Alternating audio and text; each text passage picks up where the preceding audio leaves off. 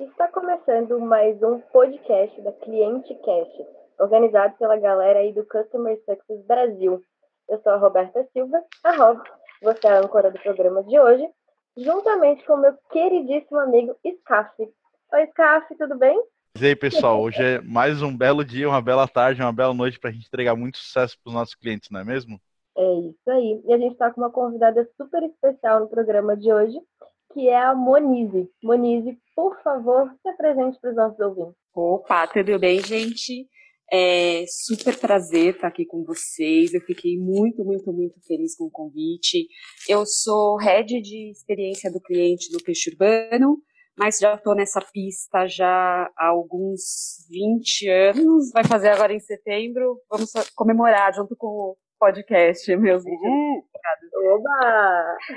e eu sou a louca do cliente. Na verdade, eu acho que esse olhar voltado para o que a pessoa precisa como um todo e não fatiada dentro da empresa é fundamental para o sucesso dos negócios. Então, eu sou a louca do cliente. Gostei bastante da definição da louca do cliente. Eu achei que é um, algo que descreve muito bem a galera que gosta de trabalhar com cliente, assim, porque a gente sempre é visto como o louco do cliente, né?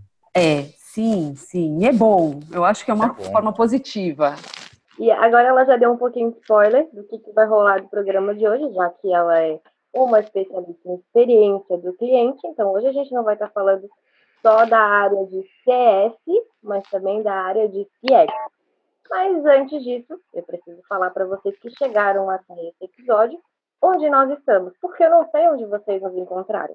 Então, se você nos achou aleatoriamente por aí, em algum blog, e estava passando pelo Spotify e ouviu, ou caiu lá na página do blog também, a gente já tem vários conteúdos publicados, então segue aí nas redes sociais do Customer Success Brasil, ou na, no Instagram também, do Customer Success Brasil. Tem a página do Facebook, tem o blog, tem a gente no LinkedIn, tem eu, tem o Staff, tem Edu Tavares, e o Vinícius Bento, que também são âncoras desse programa. A gente reveza aqui para estar tá trazendo conteúdo e convidados incríveis para vocês. E agora chega de eu falando e bora pro papo? Partiu! Vamos lá!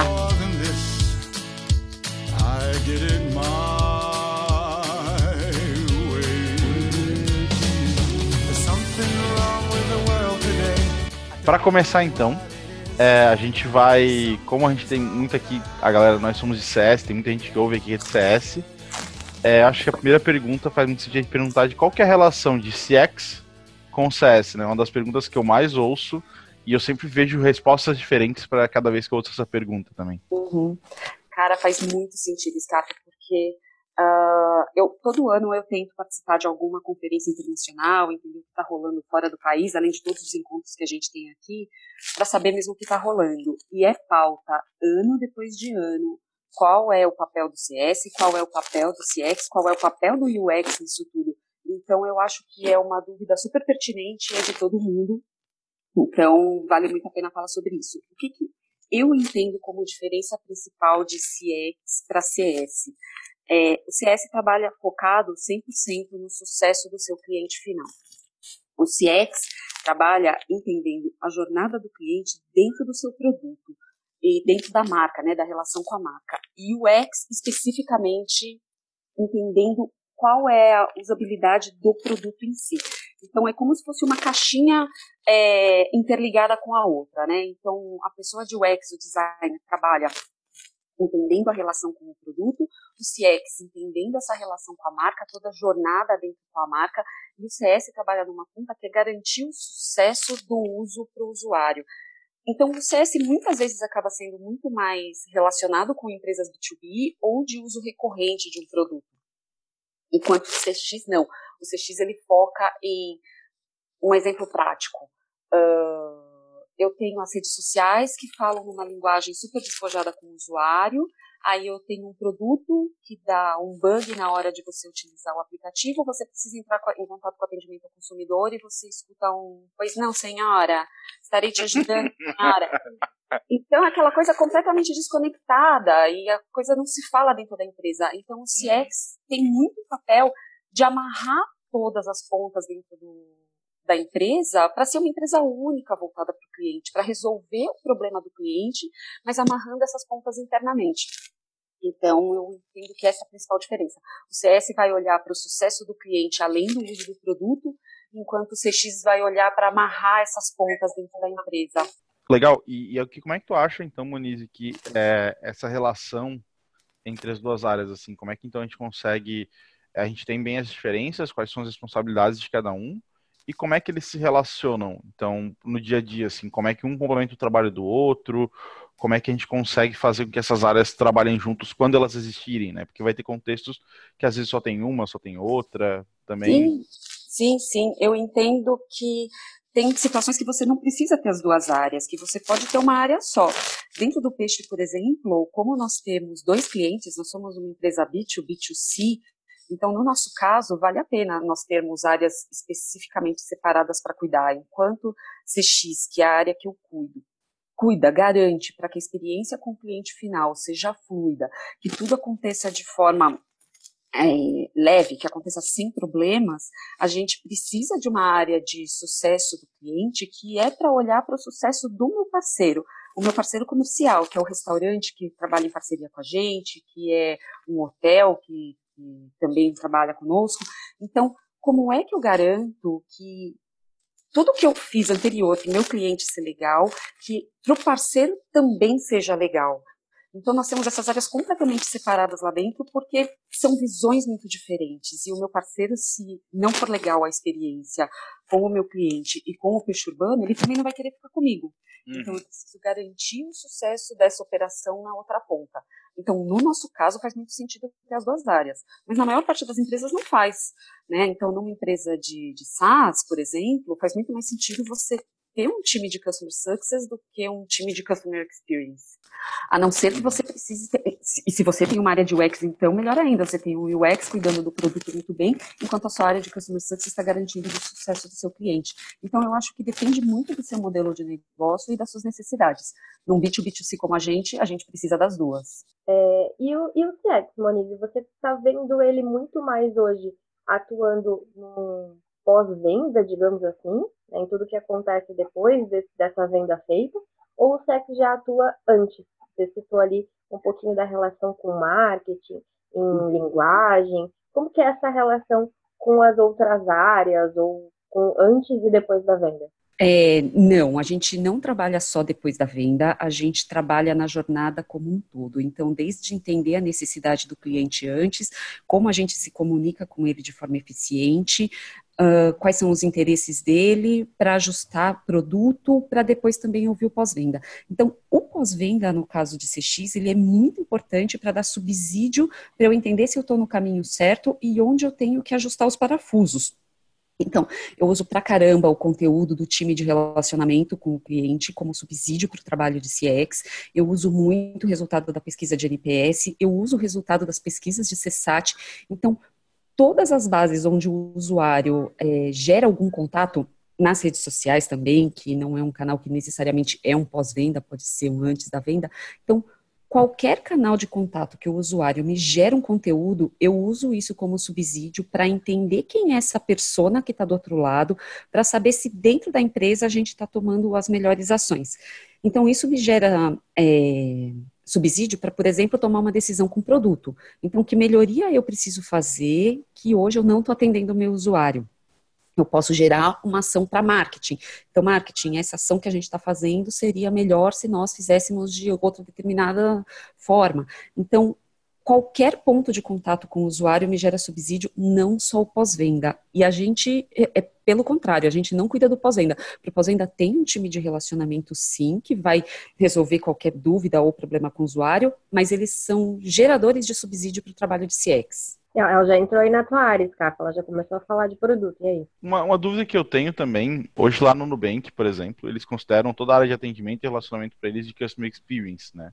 Uhum. Então, basicamente, o pós-venda deles é eles chamam de customer experience. Tu vê que a área de CX ela tá é, evoluindo para esse lado de ter um, um o pós-venda dele ser uma coisa meio reativa, de tu o relacionamento também tá dentro da experiência, ou isso é uma particularidade mais do Nubank? eu acredito, do que eu vejo que está rolando no mercado, que isso é muito mais uma particularidade do Nubank. É muito difícil você ter um time inteiro que consiga tanto fazer o relacionamento quanto cuidar para fazer essas mudanças de ações internas, né? É por isso que no Peixe a gente trabalha de forma separada. A gente tem o time de relacionamento, que é um time que é muito focado sim em resolver as coisas da melhor forma para o cliente, com uma alta taxa de resolução no primeiro contato, mas não é um time de experiência. O time de experiência está focado em pegar todos esses dados que a gente entende de todos os pontos e juntar com outros pontos de contato para tomar a decisão, né?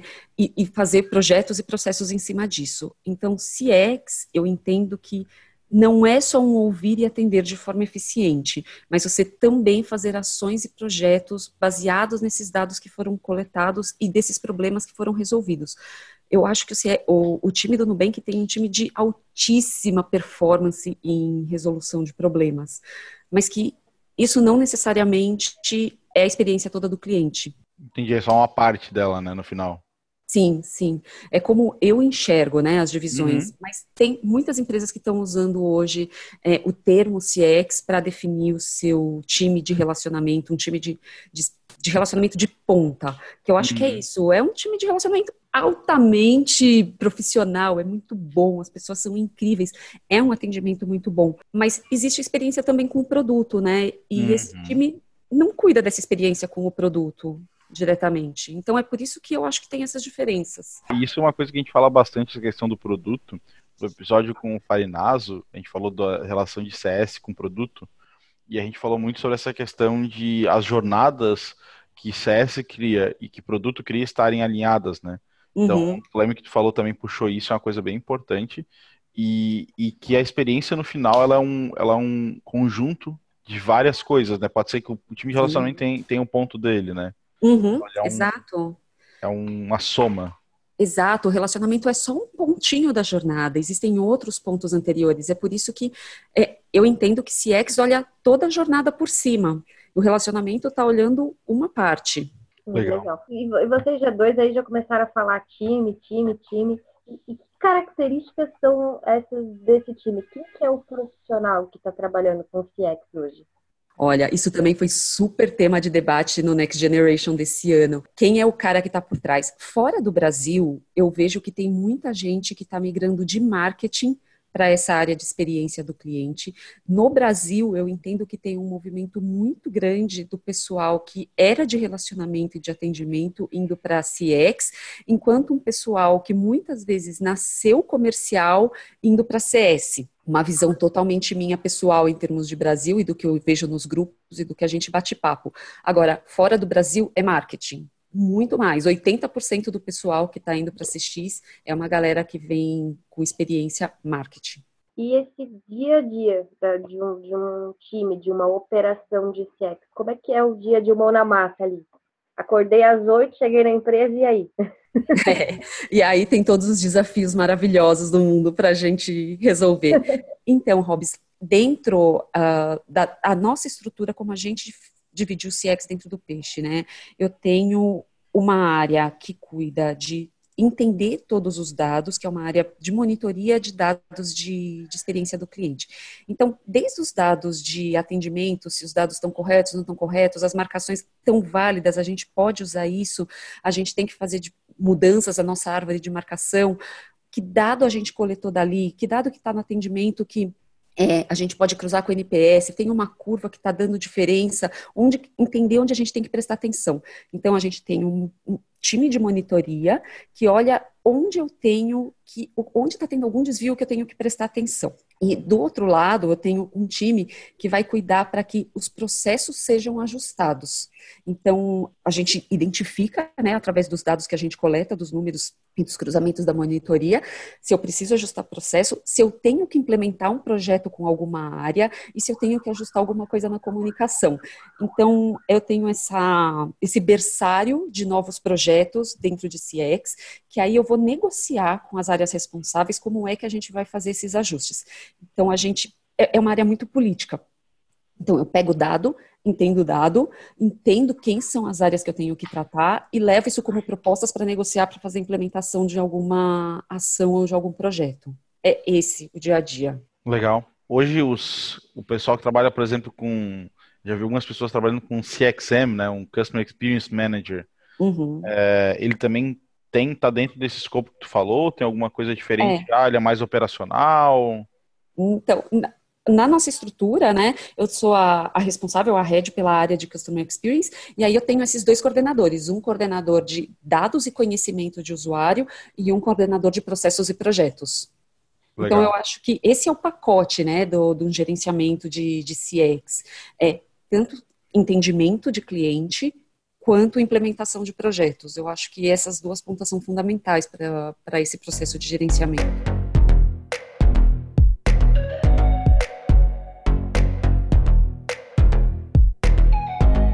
fazendo um gancho no que tu falou, tu falou de vários números que vocês olham e várias coisas. É, eu queria te perguntar de quais são as métricas que geralmente vocês olham numa operação de CX. Tá. Eu acho que a primeira coisa que é super importante quando a gente fala de métrica é que não pode ser coisa da NASA, sabe? Tem que ser. é, porque... Bem importante. Porque se é da NASA, ninguém consegue implementar. E aí a gente não consegue ter utilidade no dia a dia, né? Então os números têm que ser muito simples. Então, o que, que a gente mede no dia a dia é NPS, a gente mede uh, o CSAT, a gente mede uh, as razões de contato cruzadas com as ações tomadas dentro da empresa e os custos que isso me gera. Então, esses são os KPIs básicos que a gente acompanha, vinculado, obviamente, sempre com venda, retenção, o churn e o LTV. Então, esse é meu pacote completo de métricas. Eu não preciso de nada além disso para conseguir tomar minha decisão. Quando eu acompanho mudanças nesses dados, né, a gente tem os padrões que a gente quer atingir, as, quais são as metas que a gente coloca, e se isso desvia da meta por alguma razão, são os pontos que eu tenho que prestar atenção. Então, o trabalho de experiência é, é não atingir a meta pura pela meta em si, mas entender o porquê que os desvios estão acontecendo, para a gente conseguir fazer as propostas de como se reajustar e, e, conseguir aumentar essas metas. Então, meta tem que ser simples, não precisa de nada além disso. Legal. E tu falou, por exemplo, falaste NPS, C7 e algumas outras marcas específicas ali. Uhum. É, por exemplo, vamos, vamos pegar o NPS específico. Como é que, como é que vocês usam ele hoje? Que tá. vocês olham para o NPS e ele vai fazer que vocês façam alguma coisa quando vocês olham para ele que, que vocês fazem geralmente, Isso. pensando assim, métrica, métrica? O que, que ela diz para ti? O que, que tu, a ação que tu toma? Tá. Uh, o NPS, ele me traz duas coisas muito legais, né? A primeira que é o que deixa o meu cliente feliz, porque as dores, geralmente, elas chegam no atendimento. E as coisas que deixam o cliente feliz geralmente não chegam. Eu tenho que perguntar para ele, eu tenho que ser proativa nessa pergunta. Então, o NPS me traz isso. E eu consigo, com base nisso, reforçar algumas coisas dentro de casa que podem ter alguma tendência de ser esquecida. Então, quando eu vou tomar uma decisão, se a gente pretende, por exemplo, fazer uma mudança de estratégia, eu posso levantar a mão e falar: olha só, gente, isso aqui é o que deixa meu cliente feliz. Vale a pena? A que custo a gente vai ter, que custo a gente vai ter se a gente fizer essa mudança. Então, a primeira coisa é essa, o NPS me traz isso. E a outra coisa que é, é que ele também me traz problemas que, de usuários que podem ter ficado tão, tão chateados que nem no atendimento eles entraram em contato. Então, ele me dá a oportunidade de retomar esse contato com esse cliente, tentar solucionar o problema dele, e também ver alguma ponta adicional que eu não consegui mapear no meu atendimento. Então, ele é um dado complementar ao dado que o usuário me procura espontaneamente para falar. Eu que cutuquei ele, né? Eu fui uhum. lá e enfiei a, a minha agulha de tricô e falei, cara, tá, me fala o que você acha de mim. Então, isso vem um conteúdo adicional, né? Tanto que as minhas marcações todas de formulário são diferentes para o NPS do que a minha marcação do usuário que me procura espontaneamente. Sim. Eu imaginei agora o Muniz com uma agulha de tricô cutucando todo mundo assim. Vai, fala. Sim, fala. sim. Vai, vai. Hã? Hã? Não vai falar? Oh, oh, oh, não esquece de baixar o óculos assim na pontinha do nariz, né? Muito real essa imagem, muito real.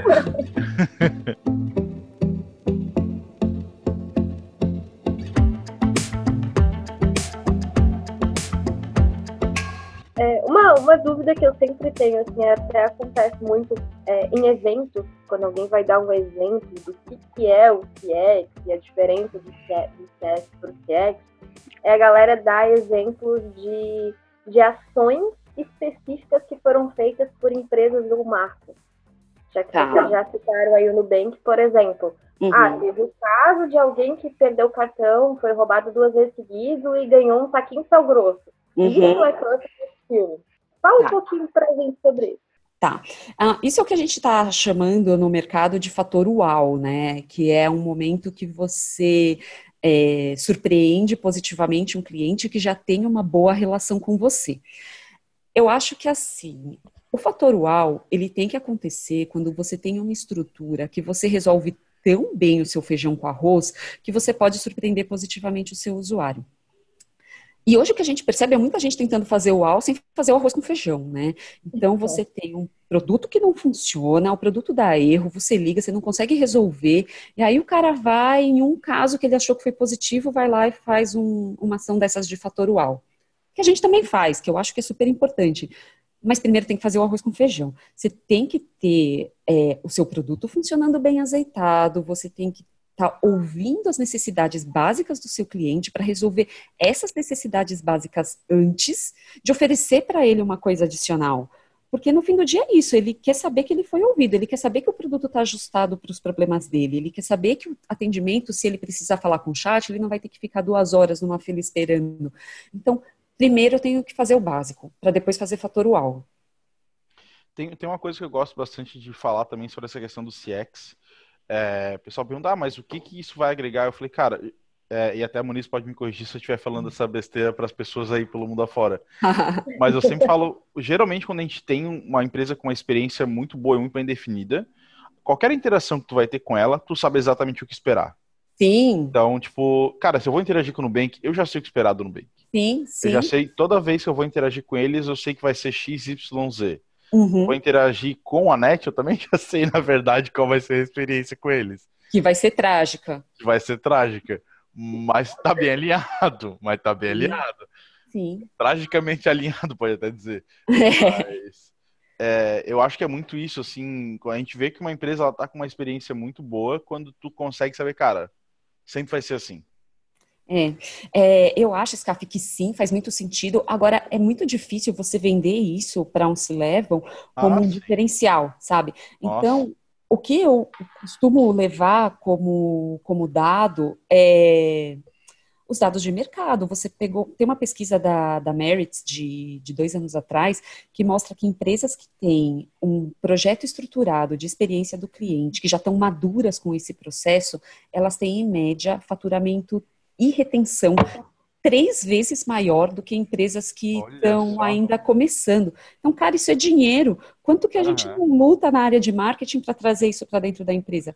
É, então dá resultado, porque o cara uhum. quer ficar com você, né? Os clientes que estão vendo, os outros que não são seus clientes ainda, estão vendo que a experiência é boa, quer ir. É isso, você quer ter o cartão do Nubank, você quer fazer parte dessa experiência boa. Se você puder escolher com qual banco você fica, né?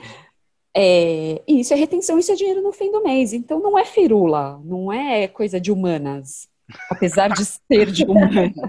Pô, eu sou um cara bem de humanas, então eu entendo. Eu, eu sou super, 100% de humanas. Mas não é isso que a empresa precisa no fim do mês. No fim do mês eu tenho que ter retenção, eu tenho que diminuir o meu churn, eu tenho que aumentar o LTV dos clientes. E eu só consigo fazer isso agora nesse universo que a gente está, que o produto já virou commodity, eu só consigo fazer isso se eu der uma experiência melhor. Uhum. Né? Legal. eu, não, eu não posso falar muito porque a minha primeira faculdade foi matemática, então eu acho que eu não sou uma pessoa muito humana. Mas... Meu Deus. Eu fiz a faculdade, acho que mais uma das mais humanas que tem, que é antropologia. Caraca, muito! Surpresa com as suas faculdades. né? Nunca sabe passar da pessoa. Nunca. Bom, eu fiz nutrição. ah, nossa, sério? Sério, sim. É, eu comecei trabalhando com, com atendimento e, e CX para a indústria alimentícia, né? Por conta da nutrição. Ah, que legal. Sim, sim. Nossa, que legal. E, nossa, e a galera de CS CX tem uns backgrounds muito diferentes, assim, né? Eu sim. sempre vejo. É, eu trabalhei com uma pessoa que ela era engenheira química que cuidava de mina. mina de minério mesmo, assim. Que maravilhoso. É muito louco, muito louco. Acho que as pessoas acabam se encontrando em CS. É. Principalmente as pessoas que têm esse lado mais humano, mais aflorado, de experiência, de solução, de mais como a base de dados mesmo, né? É, acaba se encontrando em CS, porque tem os dois. Tem Sim. o data driven, que está tudo baseado em dados, e tem o lado de solução. Você está ali para realmente entregar sucesso e entregar experiência para as pessoas. Quando você passa por experiências é, em que você é o cliente e não teve uh, o atendimento da forma que gostaria, e você consegue estar do outro lado, falar, não, agora eu vou fazer com que as pessoas tenham aquele atendimento adequado, aquela experiência adequada, eu acho fantástico, muda a vida de pessoas com toda certeza, não só a carreira, né, mas a forma como a gente se relaciona com o nosso trabalho hoje tal, eu acho que é uma, é, é uma habilidade de empatia, né? De você conseguir entender o que o outro, do outro lado, e o outro é em massa, né? Porque você não está falando de um cliente. Então, como que você pega essa massa que você precisa entender e escuta ela de forma conjunta para transformar isso em ação e transformar em dinheiro no fim do mês. Então, eu acho que é uma habilidade super legal que independe da formação. E aí, tem um, um ponto que eu queria é, perguntar para ti. A gente falou já, a gente teve um episódio, né, já sobre CS e produto. E aí eu queria entender um pouquinho também da relação entre CX, a área de CX produto, porque eu vejo, pelo que tu está explicando e falando, tem uma relação muito, muito próxima, até às vezes quase que um, no mesmo lugar, assim. Sim, sim, é muito próxima. Uh, no nosso caso, no peixe, a gente anda de mão dada. Assim, nós temos reuniões semanais e a gente tem grupos de, de WhatsApp, grupos de em, em várias plataformas para discutir o que a gente precisa fazer e para onde a gente precisa ir, e juntos a gente escolhe para onde está tá indo, né? Então, a, a gerente de produto do peixe, que ela é fantástica, ela é uma pessoa com muita empatia. Ela é uma pessoa que consegue olhar para o nosso lado e entender, tá, tá bom, ok, nós precisamos priorizar determinadas ações, porque isso vai dar um resultado em termos de experiência e, e não só no número puro em si, né? Então, sim, a gente anda 100% de mão dada. Um dá subsídio para o outro, né? A gente ajuda o time de produto a escolher onde colocar a energia e o time de produto tem que ser muito aberto a ouvir e fazer essa troca se isso acontece de forma fluida, a coisa vai. Que legal. É, isso é, para mim, eu hoje estou na área de produto, né? Eu sou gerente de produto aqui na Movidesk e, e é muito importante quando a gente vai pegando o pessoal que tem atendimento. Hoje a gente trabalha muito com o pessoal de atendimento e suporte, né? Que é a galera que, tra que traz esses inputs para a gente também e o pessoal de CS, né? Então é, uhum. é muito, muito importante para a gente saber, cara, onde é que eu vou colocar o meu esforço agora? Se eu tenho alguma dúvida, se eu não conseguir ainda definir muito bem, eles sempre vão ser um, um termômetro muito bom, assim é, tem que andar de mão dada, não tem milagre. É, antes do Scaff era um traidor, agora ele é um infiltrado. Gosto mais. Ah. Ô, louco. Ô, louco. Ah, infiltrado é melhor do que traidor. É verdade, bem melhor. Ele saiu de CS, pô. Não, mas pelo menos ele foi lá, tá infiltrado em produto, fazendo CS em produto já. É verdade. É. E você sabe que esse é um movimento que eu também tenho percebido. O pessoal uhum. que sai da área de CS, sai da área de CX para ir para a área de produto.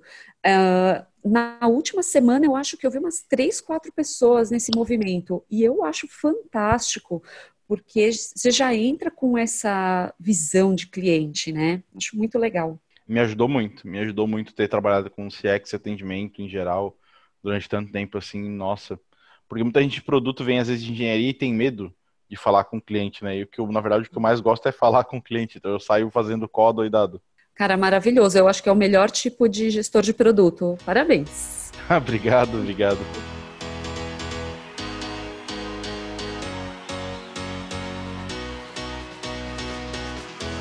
E falando dessa relação de futuro, CS e CX, em algum momento eles vão se tornar a mesma coisa, eles vão se juntar ou eles vão se separar cada vez mais? Como é que você está vendo isso no mercado?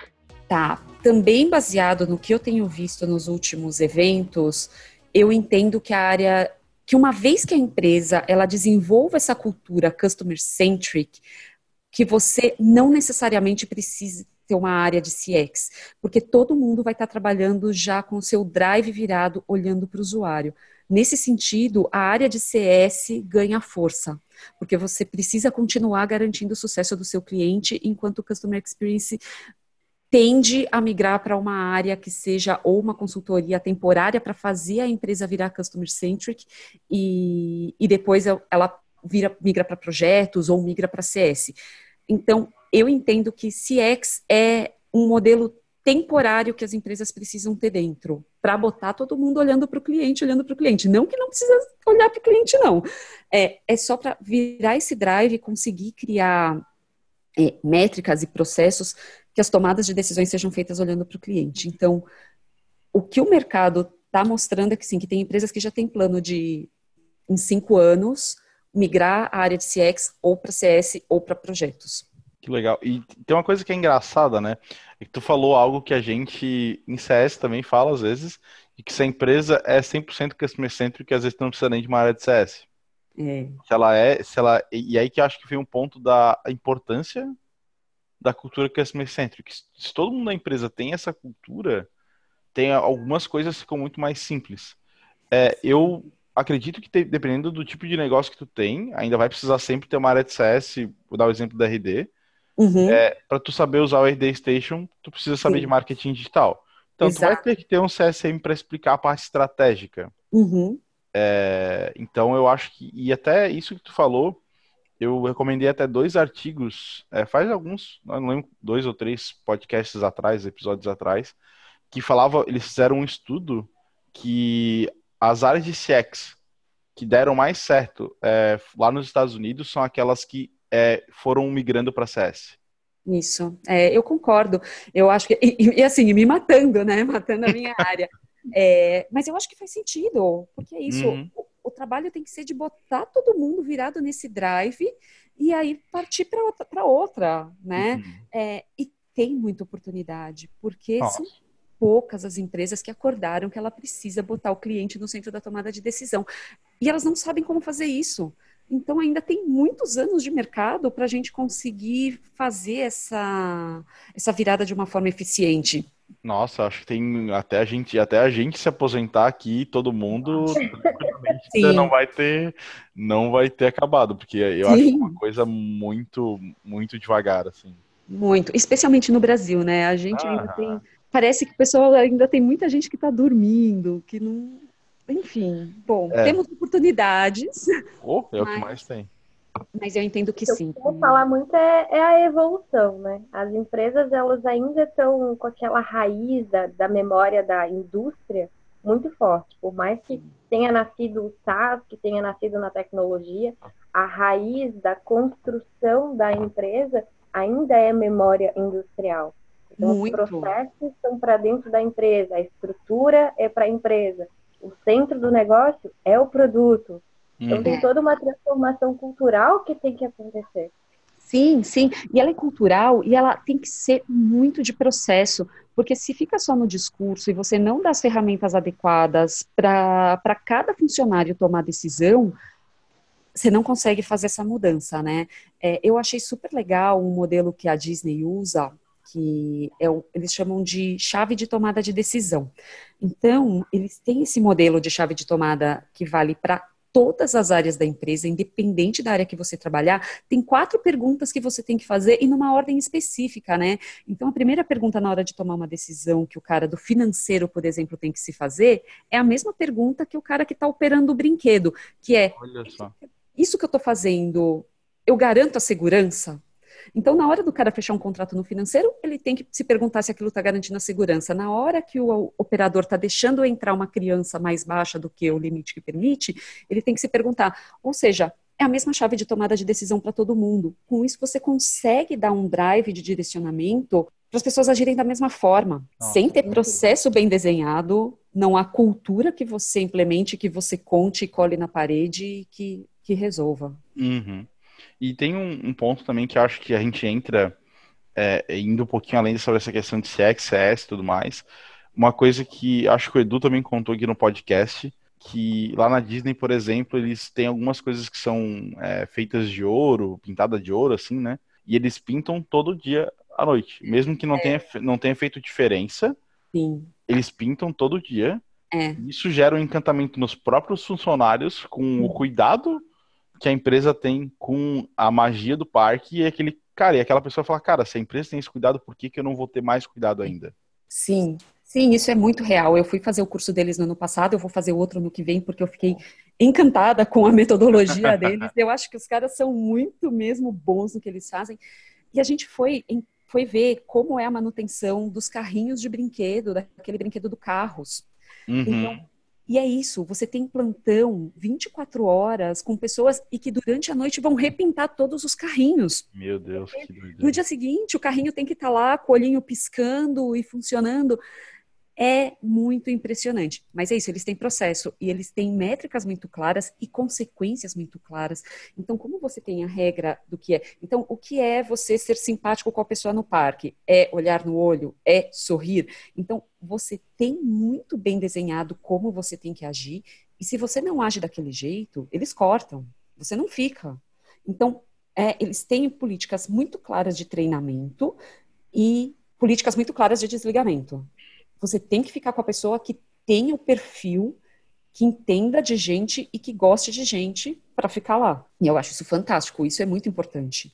É uma das coisas que eu mais sinto falta quando eu, eu vou fazer alguma consultoria, alguma coisa que eu vou analisar o processo das empresas. Muitas vezes eles têm o processo bem definido, só uhum. que não existe nenhuma penalidade ou não existe nenhuma contra-regra que diga que se aquilo não for executado daquela forma, acontece alguma coisa. Então entra na banalidade. Eu tenho Exato. um processo físico que eu não quero. Exato, precisa ter consequência. E aí vem um ponto que a gente também, é, eu tenho ouvido bastante falar sobre a questão do, que é um tema um pouco mais novo, que é do employee experience, né, da experiência do, do colaborador. Uhum. E hoje, se tu tem uma experiência boa do colaborador, faz, acho que é, na verdade, acho que é o primeiro passo, ter uma boa experiência de quem trabalha Sim. contigo, para ele poder cuidar de quem tu quer que ele cuide, né? Então. Com certeza. É... Com certeza, Scaf. A extensão do cuidado que você tem com a sua equipe é a extensão do cuidado com o seu cliente. Né? Exatamente. Né? É, então, se não tem esse cuidado interno, não tem fora. Eu, eu vi algum estudo, agora eu não vou lembrar a marca qual foi, mas que ele mostrava que o aplicativo, eles desenvolveram um aplicativo para o time de vendas usar dentro da loja.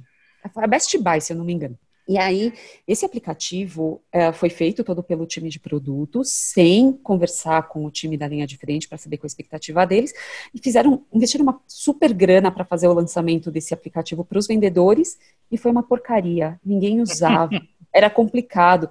E aí eles foram ver, o, o, o funcionário, ele quer uma experiência que seja como ele tem dentro do Facebook, como no Uber, tem que ser fluido, não tem que ter ninguém treinando ele para ele usar aquela ferramenta. Uhum. É intuitiva. E aí eles refizeram a plataforma dentro desses conceitos e ouvindo as pessoas que iam usar com o que eles precisavam, e aí foi um super sucesso. Não precisou nem colocar uma grana para fazer o lançamento, porque botou na mão das pessoas e elas usaram. Então, é se preocupar com a pessoa e não olhar e falar, ah, eu vou dar pizza no fim do mês porque é divertido. Mas, cara, o que esse cara precisa no dia a dia para conseguir fazer o trabalho dele decentemente, né? Não dá para colocar uma plataforma que seja super complicada para o meu agente fazer as marcações adequadas do que o usuário está falando, porque ele não vai fazer, ou vai fazer errado e não vai me dar dado útil depois. Então, tem que ser simples. Concordo. Nossa, essa é a parte da, de UX, assim, questão de produto, que é hoje aqui no onde eu tô na minha posição é o que a gente mais briga, assim, cara, tem que ser simples, é, a pessoa em cinco segundos tem que conseguir entender o que ela tem que fazer, eu sempre brigo muito com isso, acho que é, é isso. É, é isso, a pessoa do mesmo jeito que fora de casa ela quer a mesma experiência que ela tem no Nubank, ela quer dentro do trabalho dela. Uhum. E não aceita outra coisa. Então, é o que a gente tem que trabalhar para entregar. And so I face the final curtain, my friend. Fechando o nosso papo de hoje, então, foi assim muito enriquecedor para todo mundo, tenho certeza. Eu aprendi muito. Cássio, como é que foi para você? Meu Deus, eu tô, tô maravilhado aqui. Tem um monte, eu, como eu tava falando até, tem muitas das dúvidas das perguntas que a gente fez aqui e das conversas eram dúvidas minhas. Então eu consegui aprender muito, muito mesmo. Obrigadão, Monize. Imagina, eu que agradeço super o convite, agradeço por, por, pela confiança, né, e por me ouvirem. E, cara, não sou dona da verdade, isso sim é meu ponto de vista e a coisa é viva, amanhã tudo pode mudar e estamos aí para aprender. Show. Maravilha. É isso aí. Então vamos fechar o programa de hoje dando as nossas dicas para os ouvintes. Com Cássio, certeza. qual que é a dica dessa semana, desse programa? Assim? Legal. Eu tenho algumas dicas de alguns livros que eu recomendo bastante e são, é um- são de habilidades um pouco diferentes, geralmente, para quem trabalha com CS, mas acho que são habilidades que têm ficado cada vez mais é, importante. E uma delas é um livro chamado Naked Statistics. E, e é muito. Ele é um livro, cara, que ele deixa a parte estatística. Eu sou uma pessoa de humanas e, e eu conseguia deixar. Achar ficou muito mais fácil depois desse livro a parte estatística e tudo mais, então é legal. É, para quem quer focar um pouco mais na parte de dados, focado para CS, alguma coisa mais CS Ops e tudo mais, é um livro que eu recomendo bastante. E aí tem um livro que é totalmente diferente, mas ele é um livro muito bom para quem gosta de trabalhar a questão de negociação, é, conversas difíceis, essa parte que é do Chris eh, Voss, que é Never Split the Difference, que é nunca, não sei como é, é o nome do título dele em português, mas a gente tenta achar também. Esse é um livro muito legal. Ele era um negociador de sequestros do FBI, esse cara, e ele nunca perdeu um refém. Ele nunca perdeu uma negociação em 20 e poucos anos de FBI que ele teve. E Caraca. ele conta, é, nossa, esse livro é muito bom. E ele conta como é que foi a toda, todas as é, estratégias que ele usava e coisas do tipo, e muito essa questão de negociação. Hoje ele trabalha fazendo negociações de grandes compras de empresa e coisas, deals assim, bilionários e tal. É muito bom o livro dele, vale muito a pena. Boa. Muito bacana. Arrasou nas dicas aí, Cássio. Monize, qual que é a sua dica para os ouvintes? Olha, eu acho que se você tem grana, vá participar de congressos fora, vá participar de conferências fora.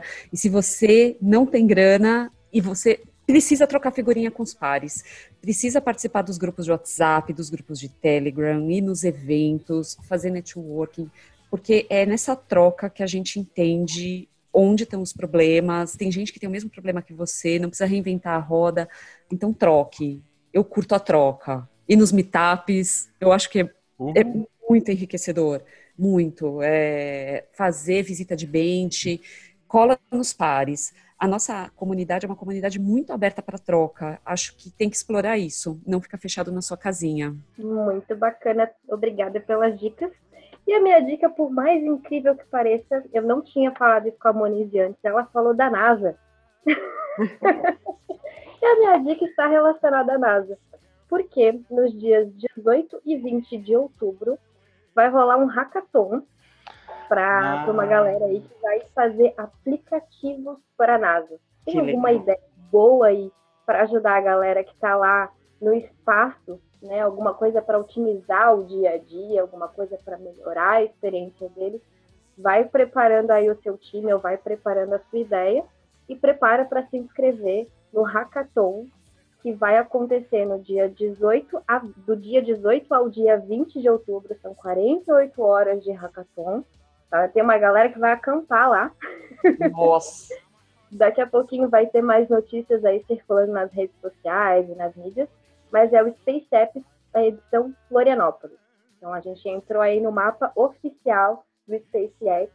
Então se preparem para gerar experiência para quem está lá no espaço agora. Animal. Então, muito obrigada pela participação de vocês dois. E para a galera não estranhar que hoje eu não mandei aquele oi para você que está lavando louça, para você que está malhando, levantando seu peso, correndo. Teve um ouvinte que me pediu para mandar oi para você que está embalando o seu filho para dormir ouvindo É você. verdade. É verdade. O grande Fernando, o grande Fernando. Muito então, sempre bom. que você estiver fazendo uma coisa diferente ouvindo o podcast, manda lá para a gente, manda nas redes sociais, que a gente vai te mandar um oi aqui com certeza. Não deixe de mandar as as dúvidas, o que, que você quer ouvir, quem que você quer que a gente traga aqui, manda lá nas redes sociais, comenta, compartilha, que a gente faz cada vez mais CS e CX chegar aí no, no conhecimento de todo mundo. Valeu, Muito bom. galera. Obrigada, gente. Um beijo. Yes, it was my